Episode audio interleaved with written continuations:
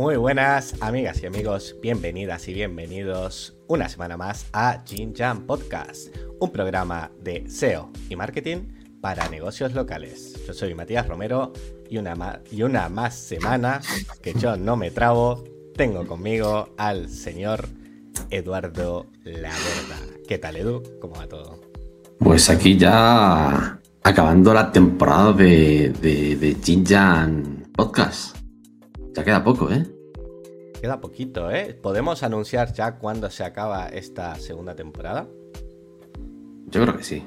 Así la gente ya puede volver atrás, escucharlos todos. Ha sido una temporada breve pero intensa.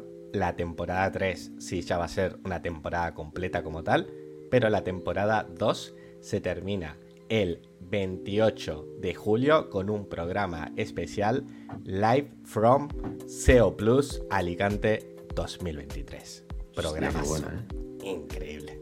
Bueno, el año pasado hicimos el Road Mat, eh, que íbamos en el coche eh, comentando un poco, no sé, era un poco chiste, ¿no? No, ¿no? no había nada de valor. Pero en este caso creo que sí que habrá mucho valor. No sé si se pueden contar eh, lo que tienes en la cabeza o no, pero bueno, la verdad es que creo que, va a estar muy, muy chulo. bueno, en el, en el, caso del podcast como tal, en este caso creo que no lo vamos a poder emitir en Twitch porque habrá que grabarlo por partes, porque la idea, por lo menos lo que yo tengo en mi cabeza a día de hoy, es aprovechar que vamos a estar rodeados de los mejores SEOs de España para entrevistarlos de manera individual, no a todos, evidentemente, si no necesitaríamos ocho programas, pero sí a algunos amigos de la casa que nos cuenten pues qué tal les ha ido el año, cuáles son sus expectativas para eh, la temporada después del verano y bueno, al final que podamos hacer un cierre entre todos que yo creo que va a molar mucho y, y será muy interesante. Así que la gente que apunte la fecha, 28 de julio, muchos ya lo sabrán, que es el SEO Plus si alguno no sabe de qué estamos hablando, pues que busque SEO Plus en internet y va a ver toda la información acerca del que yo creo para mí es el congreso más grande, ¿no? De SEO en España, por lo menos. Totalmente, yo creo que es así. Están ahí los mejores, eh, ya sean ponentes o no, pero estar, están ahí siempre. Estar, están. Lo que no está es el SEO local, pero tranquilos, no adelantemos acontecimiento porque el SEO local se va a reivindicar este año en el SEO Plus. Chuso, vamos a por ti. Pero ahora lo que nos toca es este magnífico programa y este podcast, este programa forma parte de Jinjan Academy, que no es ni más ni menos que la primera academia de SEO local de habla hispana. Una academia en la que te puedes encontrar herramientas exclusivas de SEO local como el gestor de reseñas, el gestor de tareas, una comunidad con más de 110 profesionales del sector con los que aprender cada día pues lo que funciona y lo que no para posicionar negocios locales y la formación, como no podía ser de otra manera, en formato curso, formato directo, incluso experimentos en nuestro laboratorio y todo de la mano del gran profesor Laborda. Así que, ¿quién mejor que él para que nos cuente qué ha pasado esta semana en la academia y si se ha metido o no en algún lío. Bueno, esta semana había estado muy concurrido el tema. Como siempre, mi memoria es una puta mierda en cuanto a, a, revivir ¿no? todo lo que ha pasado por el chat, pero ha estado muy, muy intenso. Pero lo que sí te puedo decir es que he estado investigando algo que hasta ahora me había dado un poquito de, yo qué sé, como lo que lo veía en la lejanía, ¿no? De esto tiene que ser para gente muy, muy crack y, me ha dado por, estudiar este tema, que no es ni más ni menos que, bueno, como sabes, eh, es muy importante, ¿no? La actividad previa de los perfiles antes de, trabajar una ficha o antes de hacer una reseña. Pues he estado trabajando eh, cómo se ven las cookies y cómo el navegador guarda esas cookies de esos perfiles para poder luego replicar esas cookies en otros perfiles y meterles toda esa actividad previa del tirón. De momento voy lento, voy lento. No he conseguido todavía nada que pueda decir, hostia, qué bien. Pero sí que estoy metiéndome en el mundillo, creo que se puede y espero conseguir cosas por ahí. Muy interesante, ¿eh? la verdad que no me esperaba eso para nada. Suena algo bastante técnico y complicado. Yo no sabría por dónde cogerlo, pero bueno, tú estás bastante familiarizado tanto con tema de cookies, historial de navegación, user agents, ¿no? Porque al final en el tema de crear reseñas es el pan de cada día. Cada día te lo tienes que currar más para darle esa naturalidad, ¿no? Tengo como 10 gigas de user agents. Casi estoy, nada. Estoy muy a tope. Pues me alegro, me alegro que estés muy a tope. Yo también estoy muy a tope porque por fin he empezado a grabar las primeras clases del curso de consultor de SEO local que nos lo estaban pidiendo varios de decir, vale, sí, yo ya tengo unos conocimientos de cómo eh, posicionar webs o posicionar fichas, pero es que no sé cómo vender ese servicio y cuánto tengo que cobrar y cada cuánto hay que hacer un seguimiento y qué herramientas utilizo y qué muchas dudas que todos hemos tenido en su momento, así que he decidido resolverlas todas en un curso que yo creo que va a ser bastante completo y si todo va bien, pues a lo largo de estos meses de verano va a estar listo, que bueno, al final en verano estás un poco más relajado con los clientes, tienes más tiempo para ponerte a estudiar y yo creo que va a ser un buen momento para, para lanzar este curso. Yo me lo voy a papear, ¿eh? Yo me lo, me lo voy a estudiar bien porque además yo te valoro muchísimo como consultor Que eres un auténtico crack y me gustaría mucho aprender pues, todas, estas, todas estas cosas que estás haciendo y tal y, cómo te mueves en el sector. Por lo pronto lo estoy haciendo con una herramienta que me has pasado tú que es estupenda y merece mucho la pena. Tome.app, para el que no la conozca, sirve para hacer presentaciones utilizando también inteligencia artificial, que es muy cómodo, sobre todo a la hora de generar imágenes, ¿no? De, oye, quiero meter aquí un icono, un tal, no sé qué, pero no me quiero ir a FreePic, buscarle tal. Pues le metes un prompt. Es cierto que tienes créditos cada mes, si no tienes que pagar, pero bueno, muy completo, me ha gustado mucho. La maquetación no es que sea una locura, pero queda bastante elegante, bien y sin complicaciones. Yo es que soy muy minimalista. Para mí, menos es más, así que no me gusta sobrecargar las presentaciones y en ese sentido me, viene bastante bien. Si te parece, no vamos a hacer esperar más a nuestro invitado del día, porque hoy tenemos con nosotros a un diseñador web y estratega del posicionamiento local. ¿Cuál es su objetivo? Pues ayudar a negocios locales a conseguir más clientes. Es un placer tener con nosotros al señor Antonio Martínez, también conocido como SEO Dodoando. ¿Qué tal, Antonio? Bienvenido a este podcast. Un placer estar contigo. Muy buenas, chavales. Pues nada, igualmente. Un placer. Encantado de tenerte aquí. Y igualmente, ya te digo, aquí, pues nada, mi minuto de mi, hora de la gloria o como sea, como pony. y, nada, bastante relajado vengo porque vengo a aprender de vosotros. Bueno, más que cualquier otra cosa. Estamos jodidos porque yo vengo a aprender de ti, entonces. Nada. A ver cómo lo hacemos.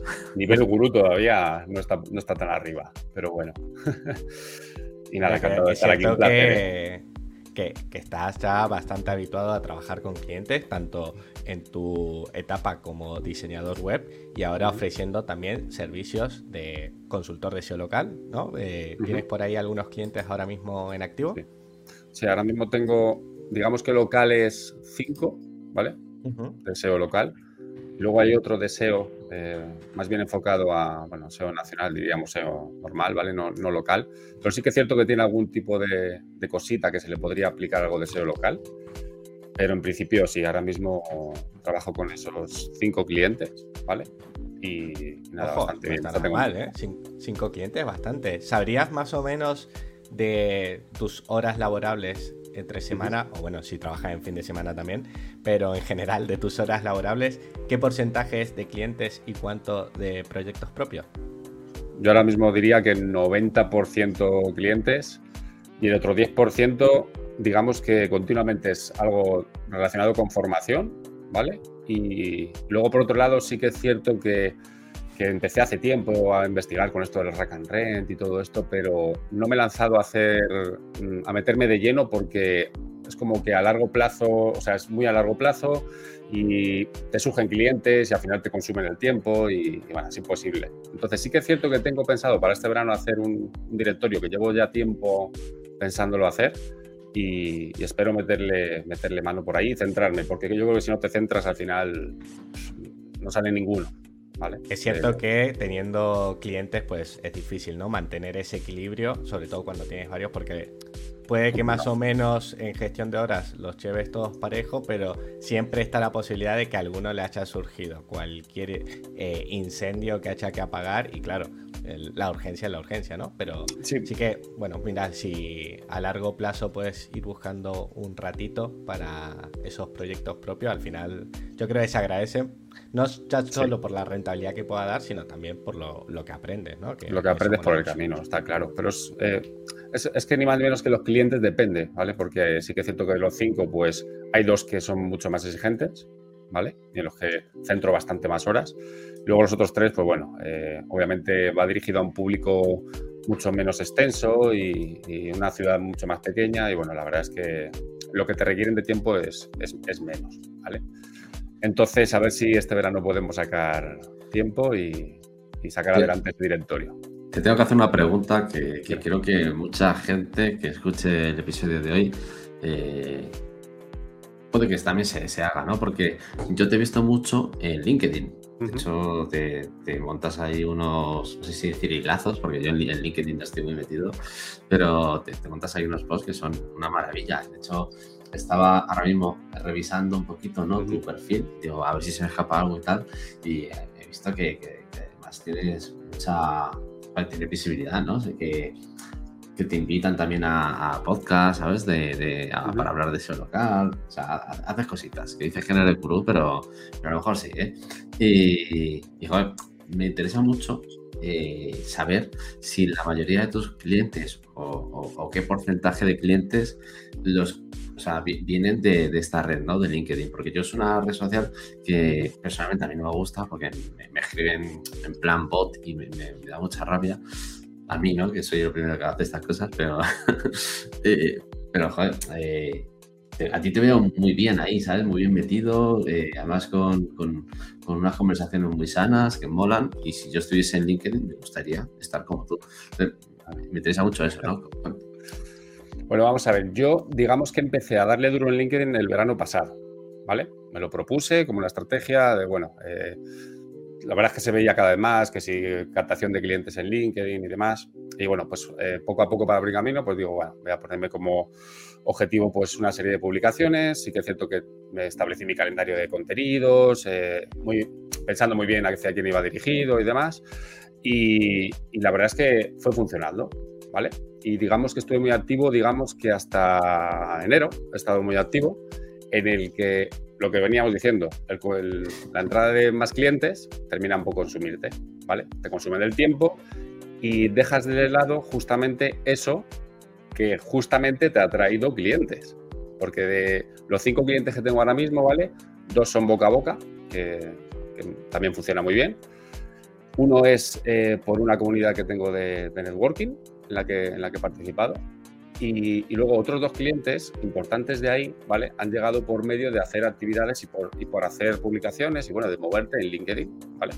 A raíz de compartir tu contenido en grupos, en donde se mueven empresas que te pueden interesar, ¿vale? En negocios locales y demás, pues por ahí he ido viniendo, ¿vale? Y sí que es cierto que lo he dejado justamente de lado y, y espero y prometo retomarlo porque creo que LinkedIn tiene una cosa que hay que, hay que prospectar, ¿vale? Para conseguir clientes y, creo que es complicado. El email yo lo estoy desechando o porque no sé hacerlo o, no sé muy bien si es que no, no afino bien eh, cuando scrapeo datos de negocios a los que me quiero dirigir.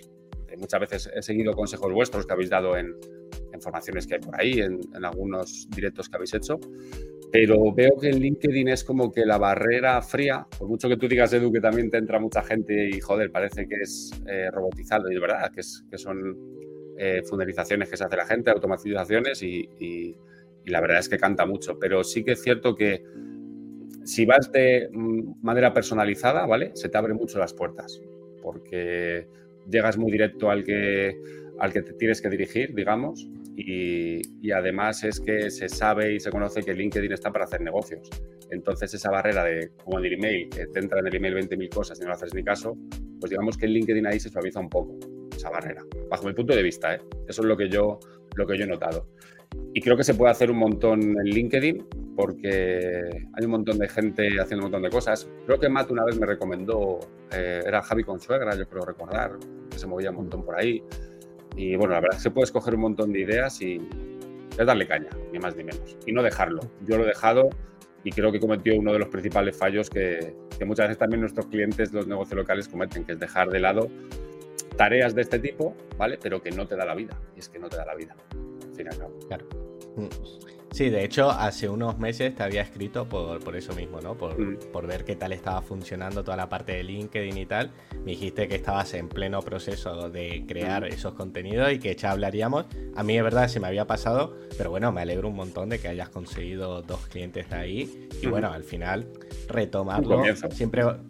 Claro, Mm. siempre va a ser más fácil el retomarlo porque ya tienes una base creada, ya a mucha gente le suena, sabe que lo que compartes es de valor, así que eso yo creo que, que te va a ayudar bastante a, a retomarlo cuando, cuando consideres. Es el tiempo, volvemos a lo de siempre. El tiempo y, y si le quieres dar un poco de cariño y currártelo un poco, pues es que entre planificar eh, publicaciones y, y hacerlas un poco con cariño, de cuidando el diseño, es que es tiempo, es mucho, mucho Se va, tiempo. se va, se va. Se va, Pues, es que se mira, va. te voy a dejar una preguntita para que la vayas pensando para después del tema del día. Y es que me vas a tener que decir en tres palabras qué opinas de la IA en el sector del marketing online, ¿vale? No me la responda ahora, la vas pensando y yo después te la pregunto, ¿vale? Vale. Y antes de empezar, recordarle a los espectadores que nos están viendo en el directo de Twitch que pueden dejar sus preguntas en el chat y cuando termine el programa tendremos la prórroga. Es un espacio extra en el que pues, vamos respondiendo todas las dudas que nos hayan escrito. Así que que las escriban por ahí que luego las recopilamos todas. Y ahora sí, señor Eduardo Laborda, ponga ese efecto de sonido.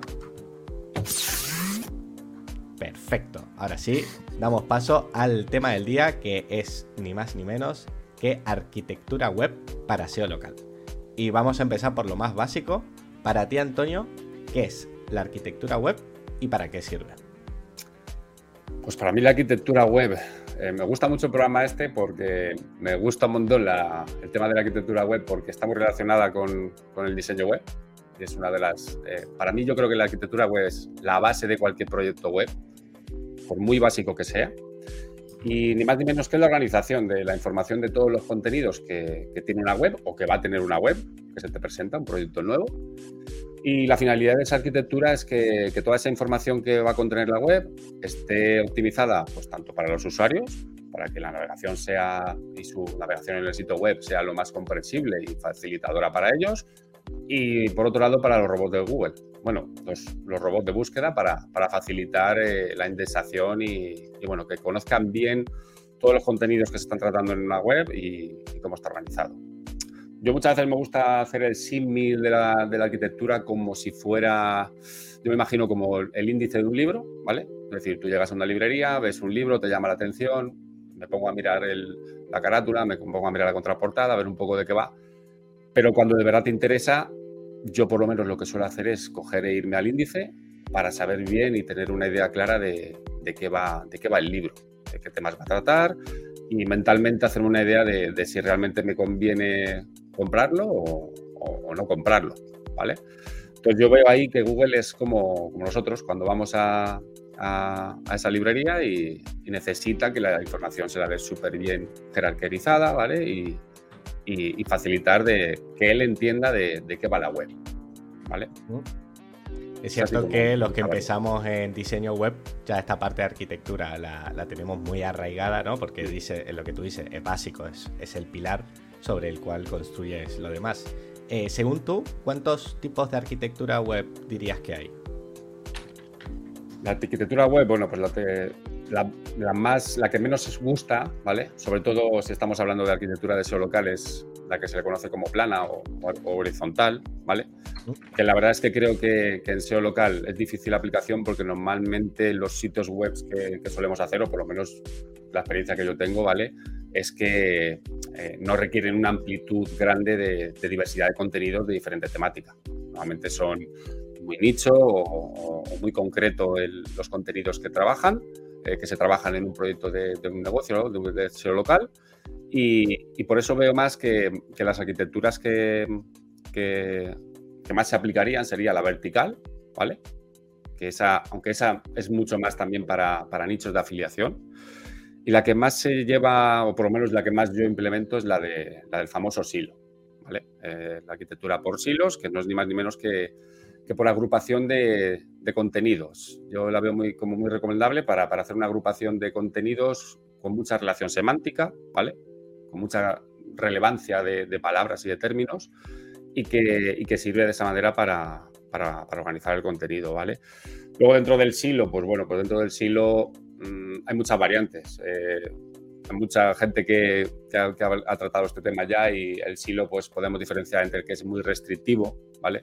Es el que digamos que no permite eh, no permite nada más que enlazados entre, entre elementos del mismo nivel de clic, ¿vale? Entre partes. Y luego está el permisivo, ¿vale? Que ese sí permite a lo mejor diferentes niveles de clic, enlazar contenidos entre diferentes niveles de clic, pero que estén dentro de una misma categoría. Y, la verdad es que hay como una, una variante de la arquitectura de silo, que es la de la híbrida, digamos un poco, que es la que a mí más me gusta, ¿vale? Que es eh, ni más ni menos que, que relacionar eh, silos, ¿vale? Eh, por ejemplo, imaginemos de servicios, ¿vale? Que se, se, usa mucho en la arquitectura web de, negocios locales. De servicios con, los de localizaciones, ¿vale? Es decir, yo puedo perfectamente enlazar localizaciones de, un negocio, de una ciudad, junto con los servicios que por otra parte diríamos que estarían como en otro, otra temática de contenidos, ¿vale? Como otro clúster pero más o menos que, haya podido quedar claro. Eh, explicado perfecto, vamos, como si fuera esto una clase privada. ¿Y qué te iba a decir? Imagínate, ¿no? Vamos a poner un supuesto, yo soy un negocio local y ¿qué tengo que tener en cuenta antes de decidirme por un tipo de arquitectura u otro? ¿Cómo he hecho que si a mí me conviene más plana, me conviene más silo restrictivo, silo permisivo, mixto? Pues yo diría que siempre la arquitectura web eh, es partir de, como cualquier estrategia SEO, de, un buen briefing, ¿vale? De, conocer muy bien el, sector en el que se mueve el, sector del negocio, el mercado, para tratar de detectar patrones de búsqueda, Entre, entre los usuarios, tener en cuenta el objetivo del negocio, la demanda activa que tiene ese negocio y sobre todo también saber muy bien dónde está ubicado el, el negocio, ¿vale? Porque de todas estas variantes, pues digamos que sí que es cierto que, va a depender eh, cómo vas a organizar la, información de todo, de todo el negocio, ¿vale? Y cómo se va a abrir los servicios y si digamos que hay un servicio principal de que juegan otros subservicios o si a lo mejor el propio negocio es un negocio que ofrece diferentes servicios que tienen mucha relación. ¿vale? Fíjate que tenemos reformas y podríamos también trabajar eh, pintura, ¿vale? Puede haber negocios, multiservicios. Entonces, partiendo de, como digo, de conocer muy bien el negocio, que eso obviamente también incluye un buen keyword research, por supuesto, para ver ahí la demanda del, volumen, de las búsquedas que hay. Cuando detectas patrones de búsqueda, pues ver también un poco eh, el volumen que tiene cada, cada búsqueda. La competencia también, ver lo que está haciendo. Yo me gusta basarme mucho en la, analizar bien bien la competencia para ver si, si lo que está haciendo es un patrón que se sigue en ese sector y cómo podríamos a lo mejor también sorprender un poco, es decir, derivar a una arquitectura u otra. Y sobre todo, muy, muy importante para saber qué arquitectura te conviene, pues sería la de eh, saber si el negocio, pues obviamente tiene solamente una ubicación, está ubicado solamente en un lugar, si tiene múltiples ubicaciones, o si también es un negocio, como hemos dicho antes, que además de dar muchos servicios, también puede ser que tenga una localización física y luego diferentes áreas de servicio. Es decir, son un montón de factores que, bien estudiados, ¿vale? Que, esta etapa a mí me gusta dedicarle un huevo de tiempo, la verdad, porque creo que, que, te ahorra un montón de problemas luego a largo plazo, en el futuro, y a retocar todo lo que, joder, cuando quieres cambiar o te das cuenta que algo no está funcionando, pues porque has saltado este proceso, pues joder, te lo puedes, te lo puedes ahorrar, ¿no? esas correcciones que tengas que hacer.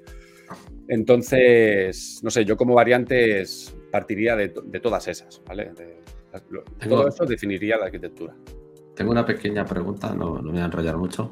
Mm. Eh, cuando tenemos el típico negocio, ¿no? Que ya tiene su web y tiene un montón de servicios, que realmente de todos estos servicios eh, vive de 6, ¿no? y a lo mejor tiene 15 ¿no? Mm. Pero los tiene todos en la web, tal y que cual. Eh, ¿Tú qué recomiendas más? ¿Estos servicios que realmente no son tan útiles, los escondemos o los quitamos? Sí, no te, pero tienen relación con. ¿Son sus servicios del principal? Sí, imagínate, imagínate un pintor que aparte de ser pintor, eh, papela paredes. Pero en papela tres paredes al año, pero lo tiene ahí eh, eh, clusterizado ¿no? en su landing page como uno de los servicios principales. Pero realmente no lo está haciendo. De hecho, cuando le llaman, le parece que es un marrón porque la gente quiere un, un papel, que no, no le apetece. Y, coge algunos, pues cuando tiene baja demanda y dice, bueno, pues voy a coger algo de esto que, tal. Eh, en este tipo de casos, que puede ser papel, pero puede ser cualquier otra cosa, eh, yo sería partícipe de, meterlo en, una entrada de un blog, ¿sabes? Con cuatro papeles, ¿sabes? Y, tal y que cual. Y que si les interesa, pues que rellenen un formulario o llamen y tal, pero no, no lo tendría clusterizado, ¿sabes? No lo tendría como, como servicio. Pero en este caso sería un poco esconderlo. Em, pero me interesa mucho tu opinión porque yo de verdad que en diseño web y todo este tipo de cosas soy un paquete. Sí, es que eh, lo primero es, dentro del briefing, siempre le preguntas al negocio, a mí, yo por lo menos me gusta preguntarle que cuál es el servicio más rentable, porque muchas veces ellos se enfocan en, esto, se obcecan en un tipo de, una keyword y, y, demás, y luego resulta que a lo mejor esa principal categoría o ese servicio principal no es el que más retorno le está dando, porque es justamente le cuesta mucho dinero conseguir clientes, es difícil, y luego resulta que tienen otros, mucho menos conocido, que, joder, que es más recurrente y les, sale más rentable, ¿vale? Sí, pero a mí, a mí lo que me cuesta mucho eh, llegar al acuerdo con los clientes es en la parte contraria. Es, ah, está claro, ¿no? Que cuando dices, mira, esto te da mil y esto te da 200, vamos a potenciar, ¿no? Lo que nos da mil. Pero cuando tienes varios servicios que te dan 200, eh, me cuesta mucho esta negociación con el cliente de eh, qué escondemos o qué quitamos o, a qué le damos menos visibilidad. Yo es que ahí va a depender mucho de, la verdad, sí, como no, puede ser que no sea tantos servicios los que pueda tener un mismo negocio, sí que es cierto que ahí voy a escuchar al cliente y por qué no podemos probar, ¿vale? Ni más ni menos. Lo que pasa es que sí también soy partidario como tú de que si algo eh, no está siendo muy, muy demandado, ¿vale? Digo, que además es un marrón y no quiere casi hacerlo, un lugar perfecto es meterlo como una entrada de blog, porque además también te permite luego jugar y, referenciarlo por ahí en algún en un servicio, ¿vale? En, un clúster que creemos por ahí abajo de entradas relacionadas y puedes seleccionarlo y darle ahí, pues bueno, eh, digamos que esa, esa, relevancia semántica dentro de ese servicio, ¿vale? Y, y por ahí guiarle, pero yo sí soy partidario, como tú has dicho, de, de esconderlo un poco ahí en el blog. ¿eh? Incluso a lo mejor transformar, ¿no? A ese cliente que viene pensando en un papel, a través de ese post, transformar su idea en que, oye, no pongas un papel porque tenemos eh, unas pinturas que son espectaculares y te van a quedar mucho mejor que el papel, ¿no? Al final eh, podemos jugar un poquito con las mentes. Pues, eso es, puedes encaminar al, usuario a que, a que termine haciendo otra cosa. ¿Vale? Por eso. Sí, sí, yo ahí es un, un, buen briefing inicial, ¿eh? esta, esta investigación previa. A mí me gusta imaginármelo como un detective, ¿no? Cuando le llega un caso nuevo, que se encierra en su despacho, baja las persianas y se pone a leer lo que tenga de información, intentar buscar relaciones, ¿no? Y enfocarse, empaparse, empaparse y hasta que no lo tenga claro, no tomar acción, porque es lo que tú dices. A veces por intentar ir rápido en esta fase de investigación de negocio, luego puede que tengas que echarle más horas para recular y volver a cambiar de dirección. Así que yo también soy muy partidario de dedicarle el tiempo que haga falta. Habrá negocios que sean más y otros menos, pero nunca ir con las prisas de, venga, vamos a empezar a, a implementar. Sí, sí, es prácticamente el primer mes, o sea, completo completo para el briefing. Vamos, ya antes, ya antes, cuando a lo mejor te, has entregado el presupuesto, vas a entregar el presupuesto, ya haces un briefing. Realmente lo estás haciendo muchas veces. Lo que pasa es que, bueno, no has concretado a lo mejor muchos datos del negocio, porque, bueno, yo sí que es cierto que a lo mejor se lo paso ya cuando ya he cerrado con él, con el cliente, pero, pero sí, o sea, una cantidad ingente de horas, que ya no sé si estoy perdiendo hasta rentabilidad ahí. Pero bueno, es que se me hace muy difícil, muy, muy, muy difícil empezar a plantearme el diseño de una web ¿vale? Si no lo tengo bien, bien claro, ¿vale? En un mapa mental, si no lo tengo bien estructurado luego las páginas, qué información vamos a ir metiendo ahí ordenadamente, ¿vale? Con una jerarquía. O sea, no puedo. No, o sea, esto de coger una plantilla y empezar y ya está a lo loco, hostia, no puedo, no puedo. Necesito echarle muchas horas ahí y conocerlo bien, bien, bien, bien. Negocio. Oye, y algo que tienen eh, en común prácticamente todas las webs locales, ¿no? Es que tienen una intencionalidad a nivel de ciudad o incluso de barrio. Mm. ¿Qué ventajas dirías que conseguimos creando URLs que ataquen a estas ubicaciones concretas? Sí, bueno, pues eso creo que es la esencia del SEO local, ¿no? El, poder competir por keywords que a lo mejor son a nivel nacional, keywords semilla o keywords más generales, que sabes que ya no vas a aparecer, ¿vale?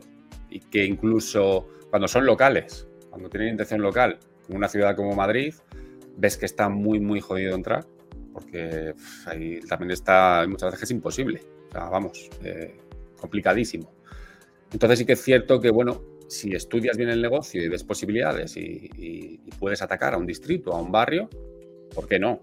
¿Vale? O sea, dedicarle una landing page, una, location page a, que ataque a, ese barrio, a ese distrito, que seguramente haya demanda. Y aunque haya poca, es mucha en el SEO local.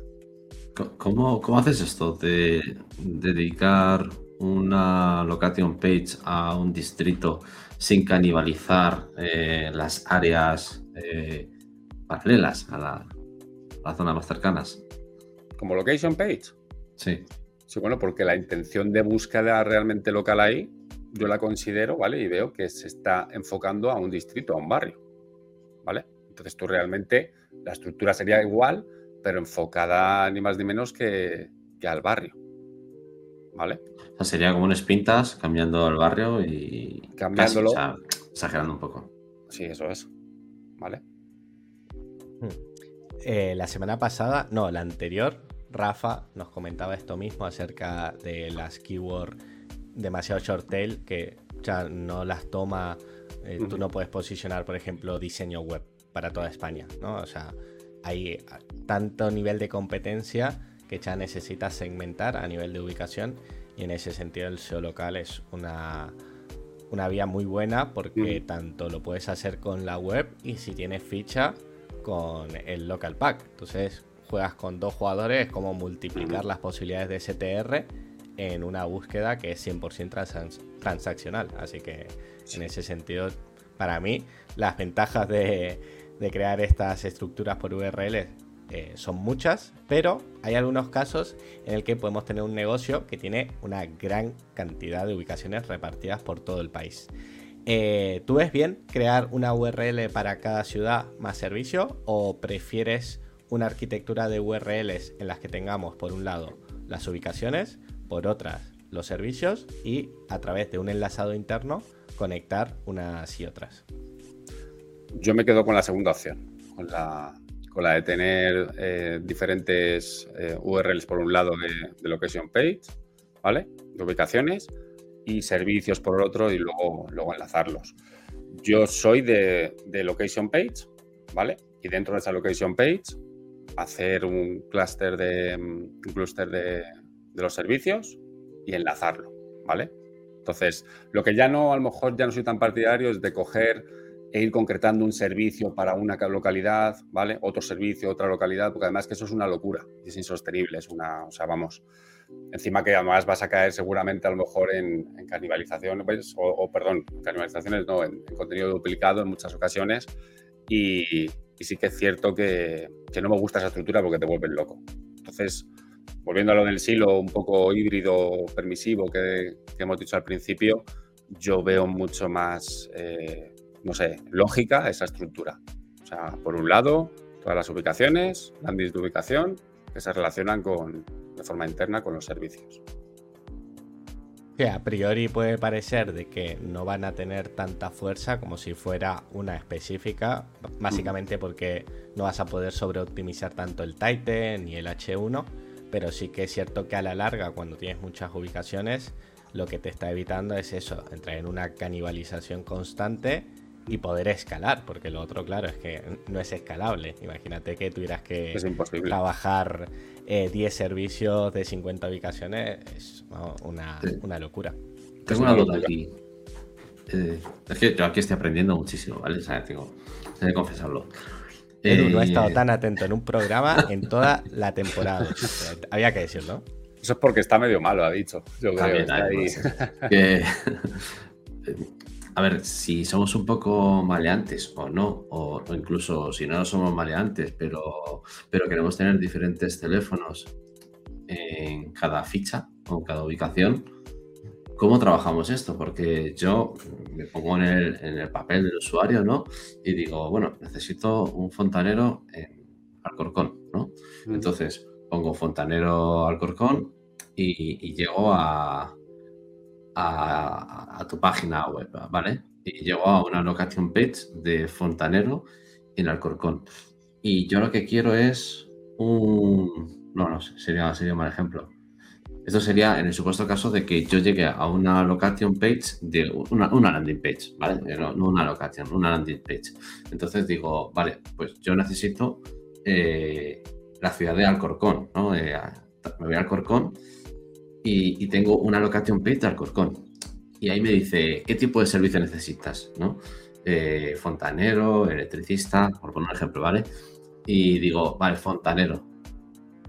Y ahí, eh, ahí ¿qué teléfono me aparece? ¿Qué, cómo, cómo, continúo ¿no? ese recorrido del cliente para, para captarle? Porque si, si, si llevo a la location page, como fontanero, o sea, tengo ese servicio. Sí, pero llegas a la location page, llegas a la location page de Alcorcón. ¿Estás diciendo? No, no, en este caso, imagínate que es una, una landing, una landing cualquiera y, tiene varias ubicaciones, ¿no? Tal y como estabais contando, tiene varias ubicaciones y luego te lleva a los servicios, ¿no? Desde cada ubicación tienes diferentes servicios que están relacionados.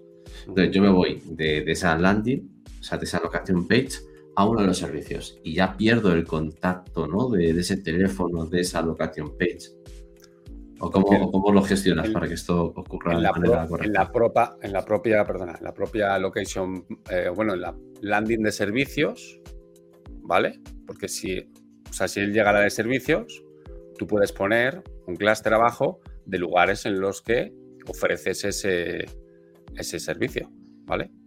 Recopilas abajo un contenido de las localizaciones que hay, que hay ahí, sin que eso te vaya a llevar luego a una landing concreta de ese servicio en esa localidad, ¿vale? Sino simplemente en ese servicio aglutinas ahí los diferentes contactos, puedes meterlos en un grid. Yo justamente es que eso lo he hecho ahora mismo con, vamos, lo tengo planificado de hacer algo así con, con un cliente que es más deseo no local, pero sí que es lo que he dicho antes, que tenía una parte que sí que toca un poquito de local y, es lo que, tal y como lo tengo preparado para, publicarlo, ¿vale? Haciéndolo así. O sea, en ese servicio, claro, porque te ha podido llegar, mm, sé lo que tú dices, que pierda el hilo, ¿no? De, la localización. realmente no sepa a qué teléfono llamar, si, si, ¿sabes? si es al teléfono de Alcorcón, o al teléfono de Leganés, o al teléfono de Madrid. Sí, pero se me ocurre visualmente, tú lo puedes perfectamente eh, organizar en un clúster ahí, en un grid, con todas las localizaciones que haya. También va a depender de, lo usable que sea, dependiendo de las ubicaciones a las que llegue. no creo que se haga infinito, ¿vale? No he trabajado nunca con uno que tenga tantas, ¿vale? Pero, pero entiendo que imagínate que tiene a lo mejor seis ubicaciones a las que puede o seis números de teléfono distintos. No, con seis es fácil. Yo el problema lo tengo cuando me llegan estos clientes que tienen a lo mejor 40 o 50 y dices, ¿qué paso, tío? Yeah. Búscate a otro. No me apetece nada hacer esto. que esa, esa da para otro episodio. en concreto. Es chunga. Oye, pues eh, ya tenemos muy bien definido los tipos de arquitectura que hay, cuándo utilizar uno, cuándo otro, buenas prácticas. Imagínate, ¿vale? Ya conseguimos, tenemos la arquitectura que nos interesa. ¿Qué elementos dentro de cada una de estas URLs son las que nosotros podemos potenciar a nivel de SEO local para conseguir esas visitas tan interesantes. Elementos dentro de la página de una claro, dentro de la dentro de la URL, ¿no? ¿Cuáles son los elementos que podamos nosotros potenciar? Por ejemplo, eh, tenemos por un lado el title, ¿no? Eh, los encabezados. A ti, dentro de cada URL, ¿cuáles son estos elementos que intentas trabajar para que, ya que la arquitectura está bien definida, le pueda sacar chicha a cada una de estas URLs. Sí, bueno, esto siguiendo un checklist de, de SEO como siempre suelo hacer, o sea, siguiendo un orden, o sea, tocas todos, eh, empezando por el title, que a mí me gusta mucho pues enfocarlo poniendo siempre la marca delante y luego metiendo también la keyword eh, y algo más eh, que sea long tail. Lo de poner en el título la localidad, vale, pero yo creo que al fin y al cabo es un poco spam. Aquí a Edu le gustará mucho, ¿vale? No, no. Pero, Depende, ¿eh? yo tengo casos en los que sí, casos en los que no. Claro, yo creo que depende, obviamente, lo, también lo que te quieras jugar, pero que al fin y al cabo mm, yo creo que Google sabe de sobra ya en la página. si está un poco bien estructurada, pues va a saber de sobra en qué localidad está. No hace falta repetirte otra vez, igual que en la ficha. Cuando, cuando ya has puesto una categoría. hay que ser spammer en general, que Google es tonto, pero tampoco tanto. Con que le un par de señales. Sí, y estoy viendo, también os digo, estoy viendo cosas en reformas, no puedo contar más, pero que estoy flipando. O sea, súper spam, que de repente una ficha se pone en primera posición sin hacer absolutamente nada, solo con un título spam. Y alguna cosa más que algún día podré contar, pero no me dejan, eh, pero, pero chorradas muy gordas que dices, madre mía, pero mayormente el título sigue siendo algo que, Google, si te dejan colarlo, funciona muy bien. Y en el sector de uno de los clientes con el que estoy trabajando, que es más del SEO, pero vamos, que en ese sector todos, todos, todos, todos, todos tienen puesto en el título la localidad. Todos. O sea, hay como un consenso ahí, yo no lo sé. Mm, no sé, me está dando ganas también empezar a hacer cambios externos, digo, a ver si hay movimiento por aquí. Que seguramente. no, no, de hecho, yo esta conversación la he tenido con Google y tal, porque eh, en algún momento me han denunciado y, me, han me, han quitado la parte de, la, ciudad, ¿no? Entonces eh, he contactado con soporte y se he dicho, digo, oye, es que yo quiero tener la ciudad porque el resto de mi competencia la tiene y si no, pues tendrá que quitarse, o sea, Google se tendrá que encargar de quitarle la ciudad a todos los demás. Pero no, no, pero esto es un cambio externo, tal y que cual, que están aprobado por tal, por lo que sea, pero en este caso, como toda la competencia tiene la ciudad, eh, Google no creo que te penalice por tener la ciudad. Sí, claro. Eh, ¿Qué va a hacer? si es que si llega hasta ahora y te va a penalizar, no puede. Obviamente no. Y yo creo que es que ahí eh, es que todos, o sea, todos, y además colocados igual, igual, o sea, al principio la marca, luego la localidad, digo, joder, ¿qué pasa aquí? En fin, incumple de directrices, pero ya se sabe, Google. Más cositas, pues de, elementos, mm, pues yo me encanta seguir, intento seguir mucho, cada vez más, eh, una buena estructura en cuanto a los encabezados. O sea, me parece que llega a un punto en el que no sé, yo creo que eso es un elemento eh, que Google tiene muy en cuenta, yo creo. ¿eh? Y a largo plazo, eh, sobre todo en muchas veces en proyectos locales que, se descuida eso, porque, joder, me gusta un montón yo tirar de la extensión de, esta de Detail SEO Extensions, creo que se llama, ¿no? Todo el día estoy ahí dándole. Y, joder, es exagerada la cantidad de, proyectos que, hasta que están bien posicionados que no, que no lo cuidan. Y yo creo que, que eso suma mucho, mucho, mucho para, para ganar, para ganar posiciones. O sea, estoy seguro. John Muller dice que no, ¿eh? dice... dice que no. Pues yo creo que sí. yo creo que sí, ¿eh? O sea, la arquitectura, la estructura bien de, títulos bien cuidada, no sé, yo la veo algo básico. Más que no me cuesta mucho trabajo. Será por, no sé, haber empezado con el mundo del diseño web y demás, hacer webs a pelo o con HTML, creo que eso también te facilita mucho la, visión o, que te cuesta menos trabajo, ¿vale? al final ya es como una práctica que tienes ahí incorporada y que, te, resulta difícil no, llevarla a cabo. Entonces, pues bueno, sí me gusta, ¿eh? Me gusta bastante. Para mí algo muy importante en las webs, ya sean locales, sobre todo locales, porque tienes menos URLs, sueles tener menos autoridad que otras webs que trabajan a nivel nacional. Entonces sí que considero que es muy importante que en esas webs esté lo mejor definido posible de qué va esa URL, tanto a nivel de encabezados, contenido y demás. Porque si no, puede que lo tengas mal y Google lo, entienda. Pero puede pasar lo contrario, puede que lo tengas mal y no le termine de quedar muy clara cuál es, ni cuál es la intención, ni por cuál intentas rankear o si está canibalizando con otra. Y como no vas a tener tantas señales externas a nivel de enlaces o de citaciones o lo que sea, pues ya te la está jugando. Entonces lo que tú dices es algo que no cuesta y cuanto más ordenado esté, ya no solo a nivel de encabezado, sino incluso a nivel de código que utilices a día de hoy. Bueno, casi todas las webs están hechas con WordPress, pero aún así utilizar un maquetador que no te intente meter 800 tips por aquí extraños, no sé qué, código muy sucio, porque al final es, es, un crawler. O sea, todo eso se lo va a tener que leer de una manera u otra. Y cuanto más sencillo y más claro esté, pues mira, son sustos que, nos evitamos. Que yo he visto más de una y más de dos URLs que a nivel de contenido están bien y aún así no posicionan porque Google no está entendiendo de qué va. O sea, eh, la posibilidad está ahí, ¿eh? que, para algunas cosas es, un poco tonto. Oye, te quería preguntar, en el supuesto caso de que nuestra empresa ficticia, le podemos poner un nombre si quieres, Edu, si se te ocurre alguno, pero vamos a imaginar que estamos de enhorabuena porque inauguramos una nueva sucursal. Por lo tanto, le vamos a crear esta nueva URL de ubicación. ¿Y cómo podemos hacer para potenciarla? Porque va a ser bastante más nueva que el resto y por lo tanto a nivel de crawleo y tal, pues no, va a tener tanto recorrido. Mm.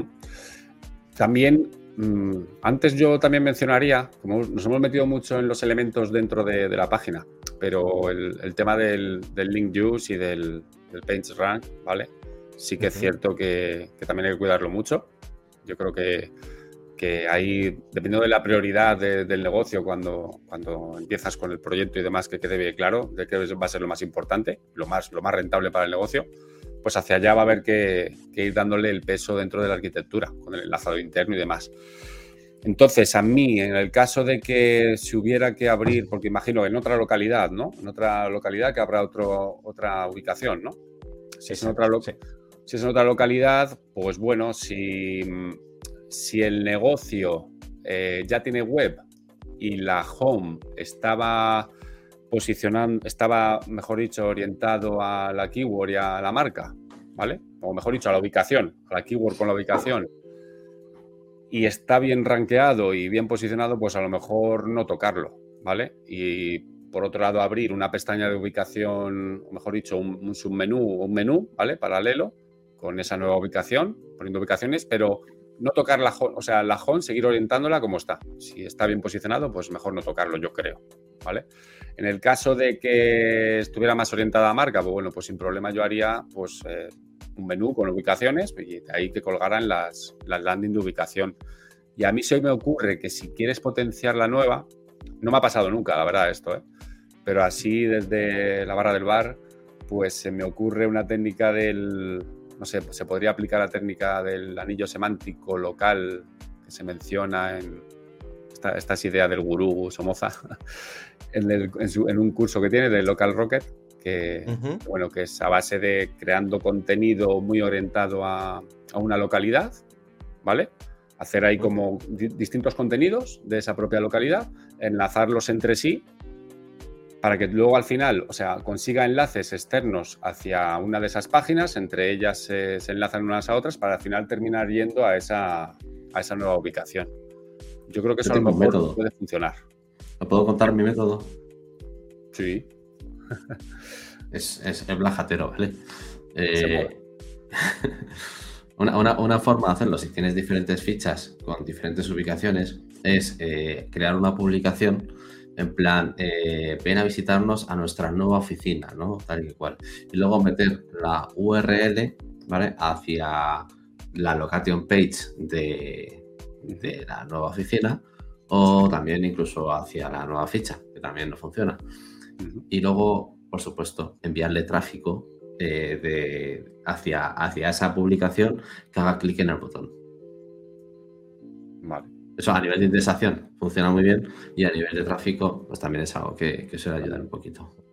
Yo fusionando los dos conceptos que mencionaba Antonio, por un lado enlazado interno y otro eh, crear especies de clusters de contenido relacionado, diría también otra opción que hay es a través de blog, de artículos informativos que estén relacionados con los servicios que se van a dar en esa ubicación, no tanto orientado a la localidad, sino más bien a los servicios. Si es más orientado a la localidad, pues sí que sería con el anillo semántico local.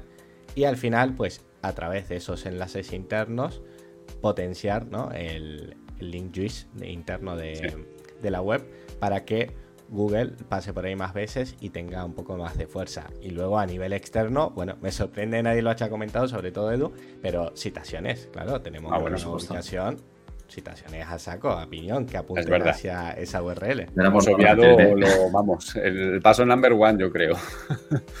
antes que crear Ahí, la ahí. location page, vamos, mucho antes. Y antes que crear la ficha. Yo ya las creo las Sí, citaciones antes. antes de crear la ficha. Es antes, es cierto.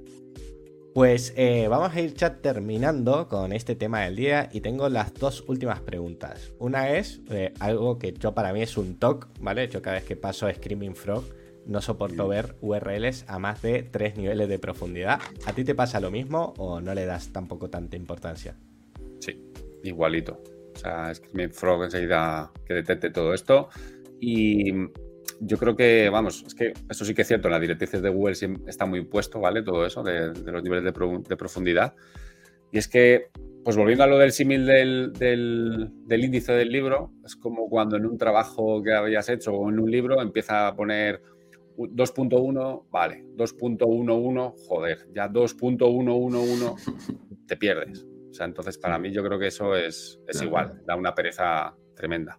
Buen ejemplo ese. Pues sí, totalmente. Y para terminar, ¿nos sabrías decir qué herramientas utilizas para definir la arquitectura web de tus proyectos de SEO local? Bueno, pues para el briefing y todo el keyword research y todo el punto de partida básico que hemos dicho antes, pues ahí como me tiro días y días, nada más que echando horas, pues utilizo un montón. Pues lo primero las SERPs, se me ocurre. Las SERPs, eh, trillarlas muy bien, ¿vale? Obviamente también en, con Google Trends, bueno, en local algo menos, eso es cierto, en local la verdad es que Google Trends, nada.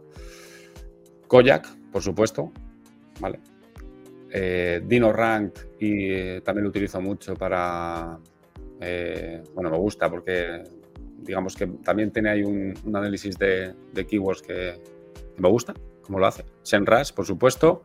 Mangools, porque también lo hace muy bien geolocalizando. Y no sé a quién creer ya, si a SEMrush o a, o a Mangools, porque últimamente he visto una diferencia exagerada. Ayer mide una y, y era un baile de. pasaba de 200, de, volum- de un volumen de 290 en SEMrush a, a 600 y pico en, en Mangools. Y creo que creo a Mangools. Creo. Sí, yo también. Eh, No sé por qué me da, ¿eh? Me da que sí. También el. Y luego también utilizo mucho el extractor de entidades. De, es de Fede Gómez, creo. Sí, Que bueno, lo pones ahí en, en Google, en las SERPs, y me gusta todas las que saca, sobre todo para, para, para hacer la location page, pues viene muy bien. Entidades locales que se puedan mencionar. Y yo creo que de esa parte, de esa parte poco más, de la parte de briefing y de, de búsqueda de keyword, de keyword research. Poco más. Luego ya a la hora de... cuando, Sí, dime. sí, cuando montas la, la arquitectura y tal, tiras de Excel, mapas mentales. Xmind, ¿vale? Un más, me encanta, Xmind. Y luego dentro, luego me gusta ir a Figma. Tengo ahí una, digamos que un recurso que sacó un diseñador web que se llama Rafael Tomal, no sé si os suena. Es estadounidense, bueno, eh, sacó ahí una herramienta que creo que se llama Quick Frames, que sirve es igual, ¿vale? Pero te deja hacer con la herramienta de Figma muy visual, ¿vale? Todo lo que sería el flujo de navegación de toda una web, ¿vale? Y puedes incluso hasta crear para crear secuencias de, de automatizaciones, o sea, es muy, vis- muy visual, igual que Xmind, pero muy orientado a- al tema de- del diseño web, ¿vale? Entonces, tengo esa herramienta, me he acostumbrado ahí, como me gusta Figma, luego además permite muy bien empezar, ya tienes esa estructura, pues luego pasar a hacer un, eh, ponerte ya con lo que es el wireframe de la web y el diseño y demás, y no sé, me he acostumbrado, es mi, mi manera de, de- trabajar ese proceso con esas. Muy, muy completo. Yo creo que es una manera perfecta de terminar con el tema del día. Así si quieres, Edu, efecto de sonido. Perfecto. Y ahora, pues pasamos a una sección de que a la gente yo sé que le gusta mucho, a mí también. Es el tip VIP de la semana. Para que nuestro invitado pues nos cuente algún tip, algún recurso, puede ser lo que sea, que a ti te ayude a trabajar o a concentrarte mejor o lo que, lo que a ti te venga bien. Bueno, pues eh, tiene que ver un poco con organización, ¿vale? Y es que aplicando un poco lo de la, metodología de GTD, eh, que no la cumplo, así como así, pero sí que es cierto que cumplo lo de la parte del inbox, que es, es ni más ni menos que el inbox es como el lugar en el que metes toda todo aquello que te viene a la cabeza, ¿vale? Todo lo que se viene a la cabeza puede ser, no se sabe, ¿vale? Es lo primero que se te viene. Entonces, yo lo que tengo eh, es con, una aplicación que tienes en, bueno, en el iPhone, en el Apple Watch, ¿vale? Eh, se llama Brain Tools o Brain Tos. Brain de mente, eh, TOS, T-O-S-S, que lo que hace es grabar un audio, ¿vale? De la idea que se te venga, tú grabas ahí el audio de lo que quieras y luego tengo hecho una, automatización para que ese audio me lo lleve a, una, a mi bandeja de inbox que tengo en Notion, ¿vale? Digamos que te permite enviarlo, se sincroniza, se automatiza y luego yo ahí me gusta, pues al final de semana, ¿vale? De una manera relajada, digamos que ver toda la mierda que he metido ahí y, de ahí ya, pues bueno, decidir si, lo que ha llegado, pues dónde tiene que ir, ¿no? Si, si, va para el tema de creación de contenido, porque me ha venido una idea que luego quiero desarrollar y, quiero ponerme a publicar un post o escribir algo, o simplemente me viene algo donde un proyecto que puedo pensar de que el día de mañana, cuando tenga tiempo de lanzar un rank and rent, entonces, todo ahí, digamos que toda esa basura la meto ahí, se me viene ahí y al final de, semana sacar un ratillo y, organizarlo. Soy muy fan de, esa metodología, ¿no? De apuntar lo que se te pase por la cabeza y luego tranquilamente analizarlo.